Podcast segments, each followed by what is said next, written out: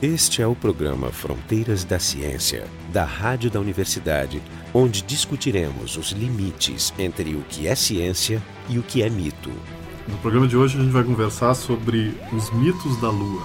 Então, participam do programa o professor Jorge Ducati, do Departamento de Astronomia da URGS, o professor Fernando Lang da Silveira, eu, Marco de Arte, e o Jefferson Arenzon, do Departamento de Física da URGS.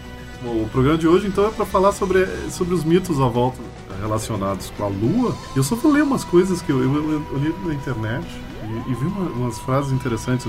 Por exemplo, a Lua simboliza a energia feminina em muitas culturas do mundo. Ela controla as marés, movimentando toneladas e toneladas de água. Imagine o que ela pode fazer. Isso é uma coisa que tu gosta de dizer.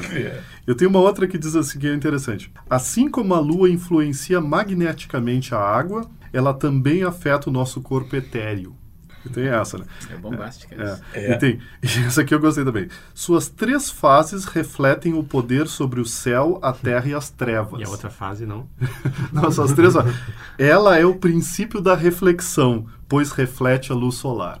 A lua é o princípio da reflexão. Então, isso aqui eu só citei porque é engraçadinho, né? Mas tem muita coisa sobre a lua. Então, no programa de hoje a gente vai fazer um purpurri sobre as propriedades, os mitos da lua. Pedir para o Fernando falar um pouco como é, por onde a gente começa. Podemos começar com a lua e os bebês. A ideia da lua e os bebês é que, que entre os milhares de poderes magnéticos da lua, um deles é produzir nascimentos. Pode nos explicar um pouquinho? Apesar de que há divergência entre os que creem nesse poder sobre qual é, quando que esse poder se manifesta. Para alguns, é em qualquer uma das quatro fases principais, ou, como o vulgo diz, o dia da mudança da, da fase. Já para outros é apenas na, na lua cheia. E qual seria o poder? O que, que acontece? De nascer mais crianças nesses dias do mês lunar do que em outros dias. Meu filho nasceu na, na semana de lua cheia e a enfermeira foi lá e comentou: Ah, é lua É cheia, óbvio. a gente sabe que nasce mais, mais criança. E- Esse é o poder da anedota. É. Tem, tem alguma explicação mecanicista? É a maré na, na,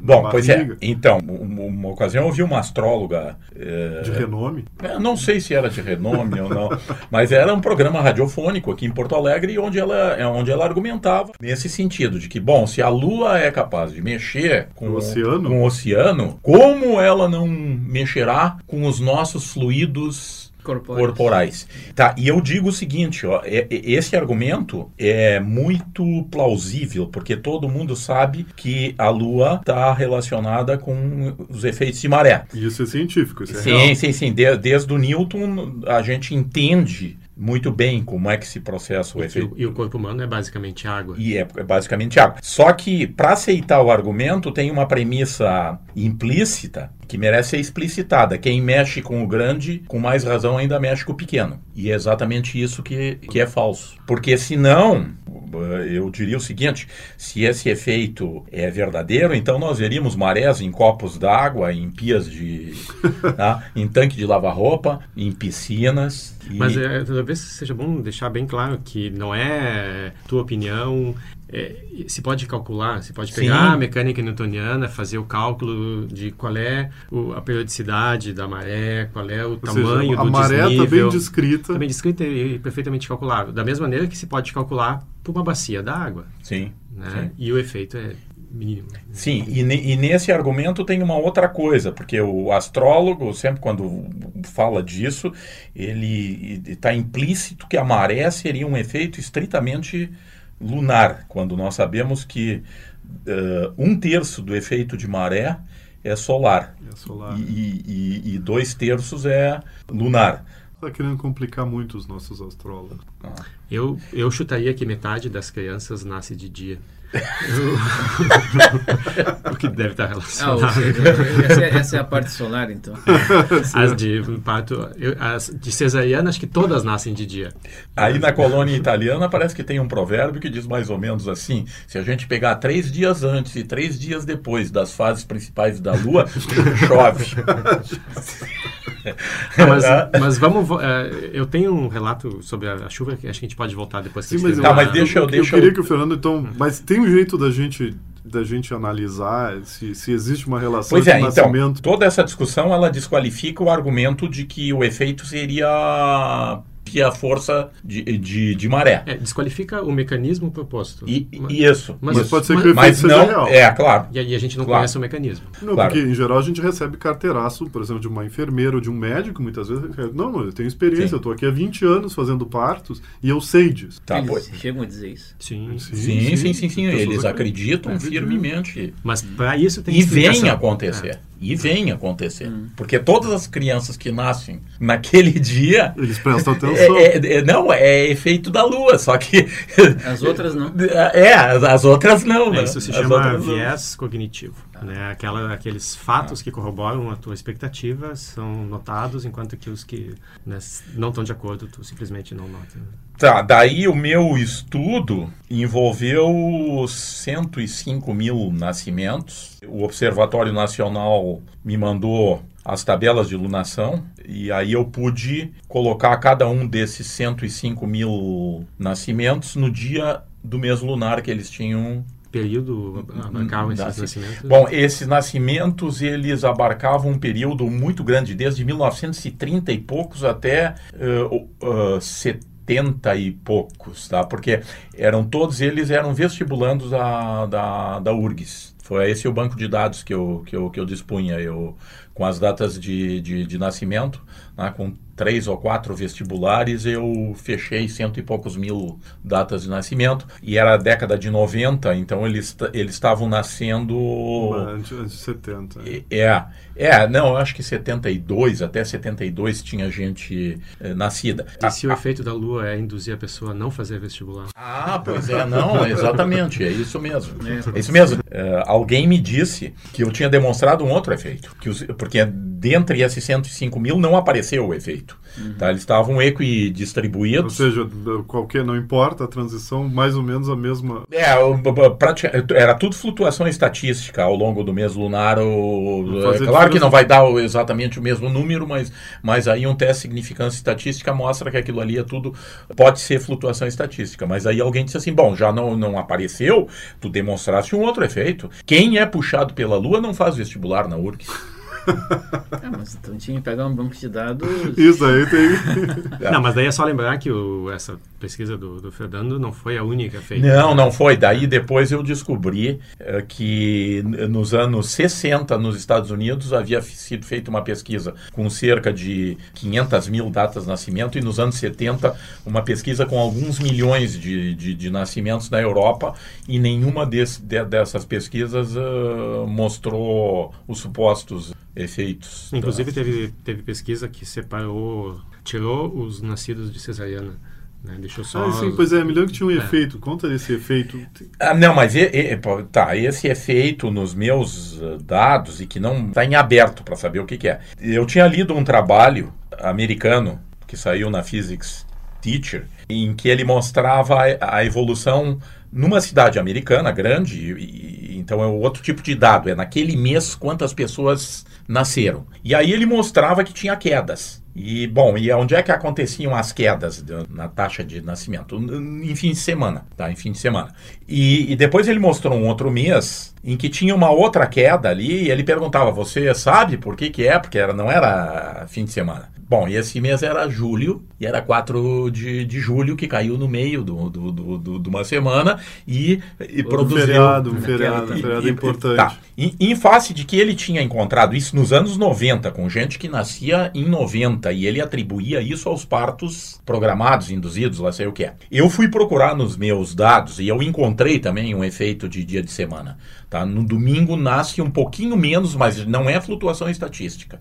Não é um efeito assim grande, mas ele é suficientemente grande para que ele não possa ser interpretado como flutuação estatística. Na verdade, o efeito não é que não nasçam, é que não são registrados. Bom, eu não sei. Eu não, sei. Não, não, As não. pessoas- Não, não, mas agora- no hospital. Agora, agora, mas as pessoas que nasciam no interior, a, a família precisa dizer, não, amanhã eu vou na cidade, Comunicar o nascimento. porque amanhã vai estar aberto Nasceu o em casa? É. Sim, mas aí tu registra o dia que, o- que, que o sujeito nasceu. É, porque em geral tu diz o dia, tu É. comunica o dia. É, exatamente. É. Não, mas Tá. Pode ser. Se o efeito é pequeno, pode Tá. ser aquelas pessoas. Mas então, nos meus dados apareceu esse efeito e, e eu conversei com uma com pessoas da área e eles me disseram o seguinte: olha, em face de quando está tá nascendo essas pessoas, não é plausível que seja o, a mesma explicação que o americano. Porque uma coisa é anos 90 nos Estados Unidos e, e, é, e outra coisa diferente é, é, antes dos anos 70 no Brasil, onde não havia incidência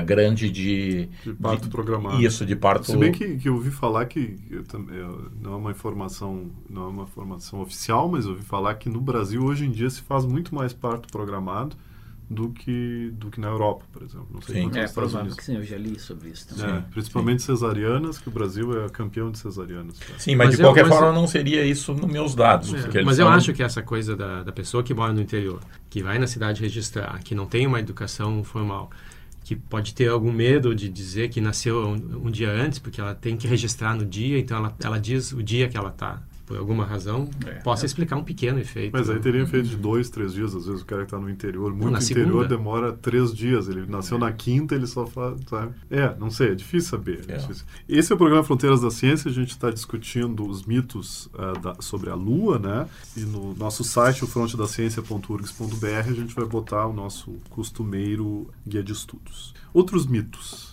Eu acho que vale a pena falar sobre a ilusão sobre o tamanho da Lua no, no horizonte. Não, a Lua fica maior no horizonte. Eu ah, sei disso, porque eu vejo. Sim.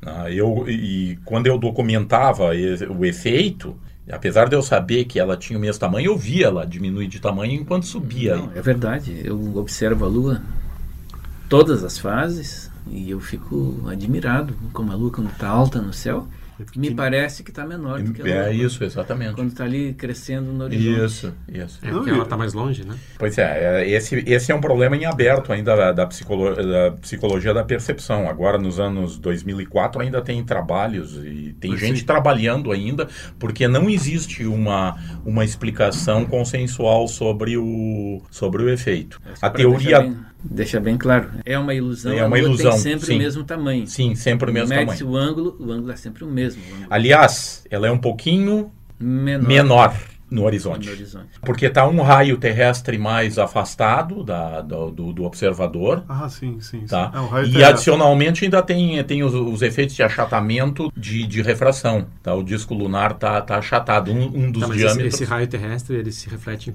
em. Deve ser em um, um sessentavos. É, a Lua está a 60 raios terrestres. Não, não, é tão pouco assim. É, não é. Não é. Não, então é mais impressionante ainda, porque ela, ela objetivamente. Tá, é menor. Ela é menor. Dizer, tá? efeito, é uma parte em 60. O efeito de tamanho da Lua é um efeito da cabeça nossa. Isso, e exatamente. é universal. Qualquer sim, cultura, sim, todo mundo sim, vê a mesma coisa. Sim, sim, então é uma propriedade do ser humano, não é uma propriedade da, da, cultura. Existe um livro que eu até adquiri, escrito por uma uh, inglesa. É um livro de, de, de, de 300 ou 400 uh, eh, páginas, só tratando da ilusão da Lua no, no horizonte.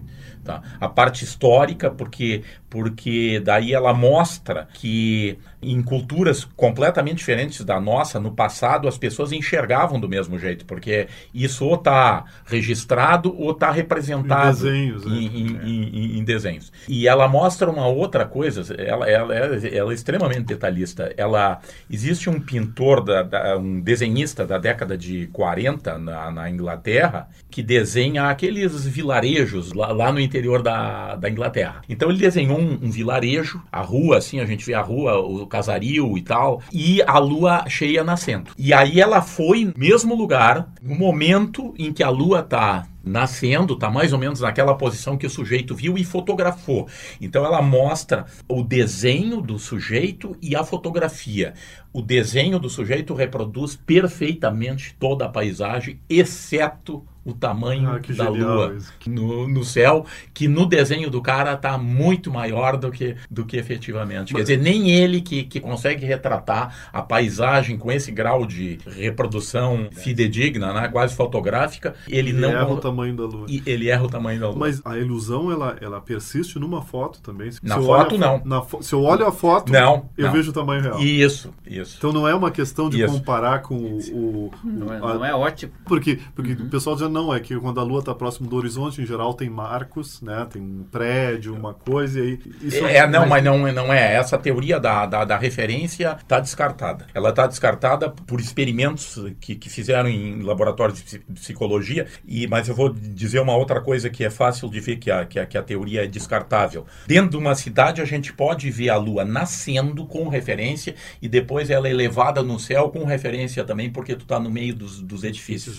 tá, altos. E, e, a ilusão não se mantém. Tá? Ela é, quer dizer, a, a, ilusão se mantém. Ela parece que diminuiu de tamanho, independentemente de, de que tu, nos dois casos tu está. Tu, tem os referências. Tu, disse que da fotografia ela não se mantém. Então, se eu pegar e apontar um, o meu celular. Não, mas isso, isso que eu queria contar também. Um aluno meu da engenharia, e eu falava sobre isso, e ele me disse: Bah, professor, a, a, agora eu entendi, porque eu vinha numa noite de lua cheia linda, aí no interior do Rio Grande do Sul, vi, vi, viajando, e eu pensei: vou fazer uma foto da, da lua. E quando eu olhei através da câmera, a, a lua era, e, era minúscula. Tive a mesma, quando teve esse eclipse aí, eu tentei fotografar e tive a mesma sensação. Não, mas isso é porque a máquina ela aumenta o campo. Não, não, não. Tu, tu tem uma máquina que tu pode ajustar, tu pode sim, fazer mas zoom, é mas sempre parece é, muito menor do que tu imagina. É, exatamente. Quando tu olha no, no visor da máquina, surpreende. E a, a mesma coisa acontece no pôr do sol, né? Sim.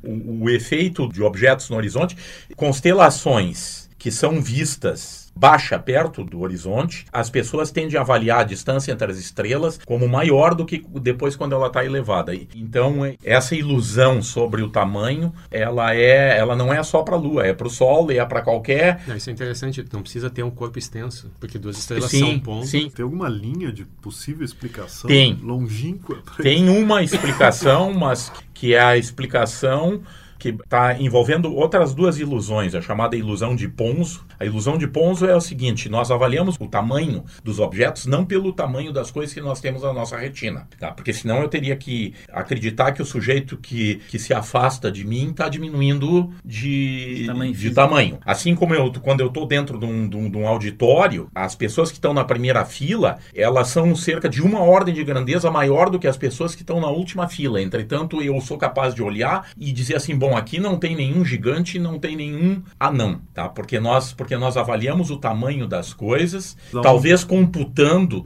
Um na... desconto, faz uma correção isso, pela distância. Isso, exatamente. Então, isso é chamado ilusão de Ponzo, porque tem, tem figuras, que aquelas das, das retas convergentes e, e a mesma figura perto do ponto de, de, divergência e longe do ponto de divergência são avaliadas como com tamanhos diferentes, a mesma, a mesma figura. Só um parênteses, eh, lembrando de um programa antigo, isso é usado como argumento para que a Terra seja plana. Então essa esse argumento que essas pessoas que acreditam que a Terra seja esférica usam para que os barcos eles vão não plana. Não, os barcos. Não, é que os barcos vão diminuindo à medida que eles se aproximam uhum. do horizonte. Não é porque eles estão acompanhando a curvatura, mas é esse fenômeno de perspectiva que ele está simplesmente diminuindo, uhum. porque está se, tá se afastando. Tá. Então isso isso vai fazer parte da melhor explicação que nós temos hoje para a ilusão da Lua no horizonte. É a ilusão de Ponzo conjugada com uma outra ilusão que já foi o primeiro sujeito que falou sobre isso, tá? E, e, ele sabe que, a, que, a, que o tamanho da Lua não muda, é o Aliazen, tá? é mil, mil e cem da nossa era, é um árabe. Ele, ele provavelmente ele mediu o tamanho da Lua em câmara escura. E aí, quando ele mediu na câmara escura, ele viu que era o mesmo tamanho. Então ele não tinha dúvida que era ilusão.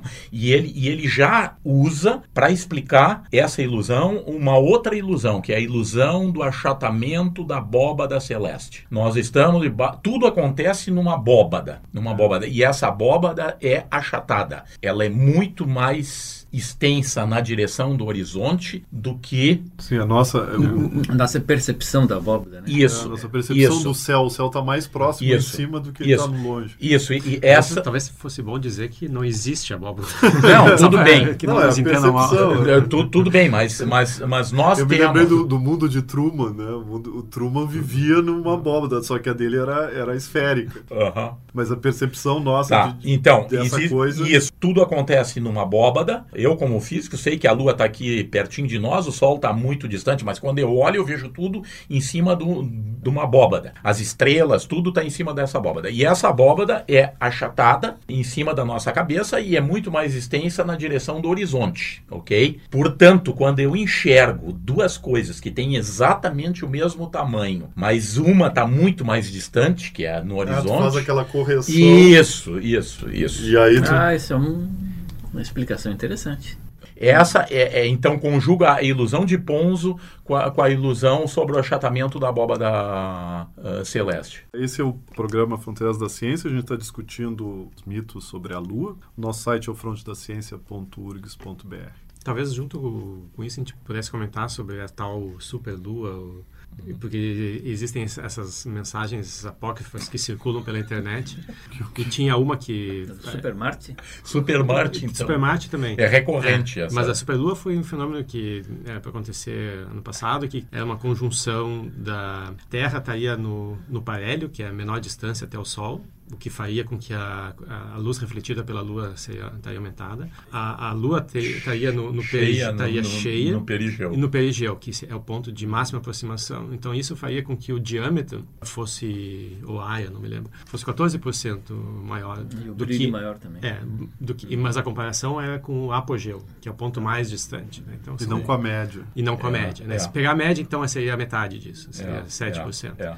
Obviamente, ninguém notou nada. Ah, a, lua cheia, eu via essa lua. Não, e ela era tão grande corpo, quanto as outras. O meu corpo etéreo sentiu. Mas é que o, o problema é assim, a, a, esse ponto, o, o perigeu, o periélio, eles são pontos que são aproximados lentamente ao longo do tempo. Né? Não foi que ontem a, a, lua estava no, no apogeu, o ponto mais distante, e hoje está no perigeu. Quer dizer, tu piscou e ela mudou. Né? Ou seja, é uma mudança pequena que está acontecendo ao longo de um período de tempo grande. Sim, mas né? mesmo, às vezes, mesmo se fosse instantâneo, se a troca talvez não notasse. Talvez se soubesse, notasse, é, né? É. Mas, bom, mas essa é uma mudança pequena. O, a, o Super Marte é uma coisa muito mais, é. mais grotesca, porque o que se dizia que Marte seria visível, bom, Marte é visível a olho nu, claro. mas que seria visível... As crateras. Do tamanho da Lua cheia. é, isso. Do tamanho da Lua. Eu, é, eu tenho até hoje um recorte do Correio do Povo onde saiu escrito no jornal isso. Não, de vez em quando circula, e é sempre em agosto que é para acontecer isso. Tanto que agora nós, eu de novo recebi. Eu ah, recebi esses dias também.